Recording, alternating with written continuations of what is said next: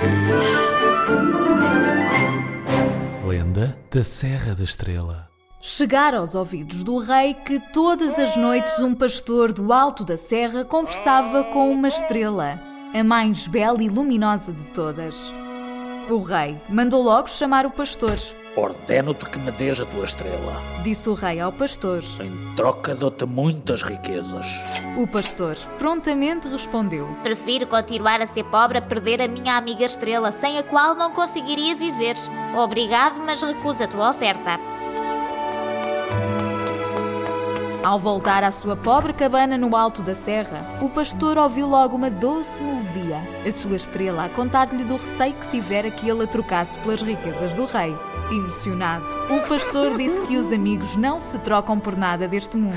E a estrela, feliz, prometeu-lhe que seria sempre sua amiga. Então, o velho pastor afirmou: De hoje em diante, esta serra há de chamar-se Serra da Estrela. E conta a lenda que do alto da serra se vê sempre uma estrela a luzir de maneira diferente e com muito mais brilho do que qualquer outra.